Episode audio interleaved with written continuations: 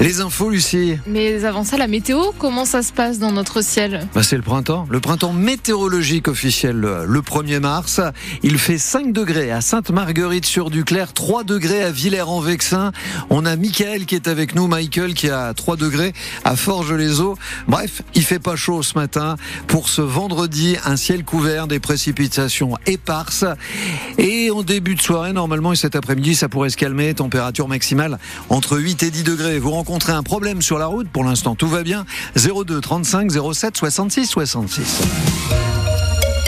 Nos futurs médecins généralistes réunis en ce moment à Rouen. Oui, à l'occasion du congrès annuel des internes en médecine générale, la 24e édition et toute première à Rouen a commencé hier au parc des expositions et se termine ce soir. Au programme des colloques, des rencontres entre confrères et consoeurs, mais aussi une opération séduction menée par les régions et départements de France pour attirer ces futurs médecins, Bénédicte Robin. Dans le hall, on peut faire le tour de France des régions et des départements, chacun son stand. La Normandie à vue grand, c'est le plus imposant, pile au milieu, à l'entrée, on ne peut pas le rater, avec dégustation de fromage et de boissons aux pommes plus ou moins fermentées, et des grands panneaux, des photos, une visite avec un casque de réalité virtuelle pour vanter les mérites de la région. C'est beau, c'est très joli. Cindy est interne à Poitiers. On nous vend les, régions et, il faut, hein, parce qu'il y a plein de régions qu'on ne connaît pas vraiment. Ça fait même hésiter à des moments sur la destination et le cadre de vie. Et en même temps, cela met un peu de pression, souligne Mélissa, interne dans la région de Marseille. On sent qu'il y a des attentes envers nous, tant du des régions, des départements que des patients. Ça fait aussi s'inquiéter sur la suite et sur la démographie médicale en général. Les départements se transforment en guichets d'accueil pour futurs médecins. Nous, on essaie de vendre un concept qui s'appelle la belle vie en Seine-Maritime. Bruno Morin est le directeur général adjoint de Seine-Maritime Attractivité, l'agence du département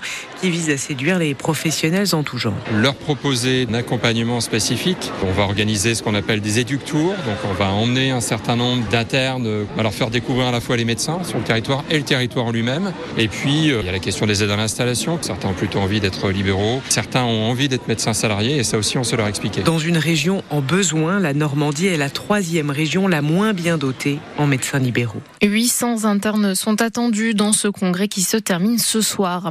Fini les viennoiseries et pains des boulangeries normandes. L'Uval, l'enseigne familiale est liquidée.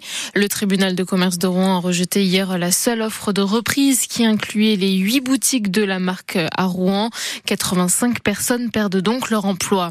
Les réductions sur les produits d'entretien et d'hygiène sont plafonnées. Le prix du paquet de cigarettes augmente encore, tout comme le montant de certaines pensions de retraite. Vous retrouvez les changements liés à ce 1er mars sur notre site internet francebleu.fr. France Bleu Normandie, vous l'avez révélé la semaine dernière. Le départ de la solitaire du Figaro depuis Rouen le 23 août prochain.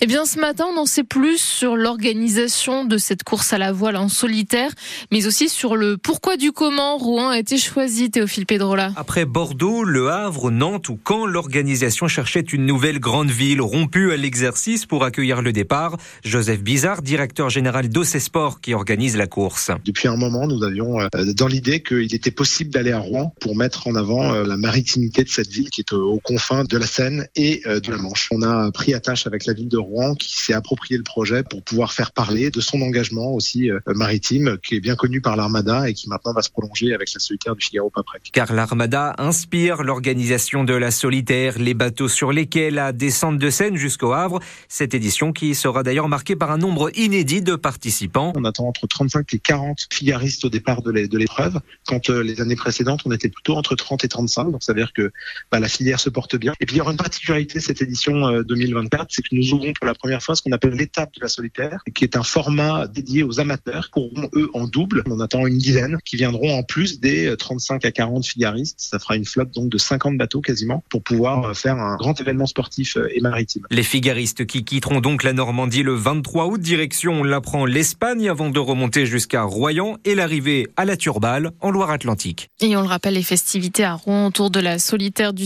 du Figaro auront lieu du du 17 au 23 août prochain.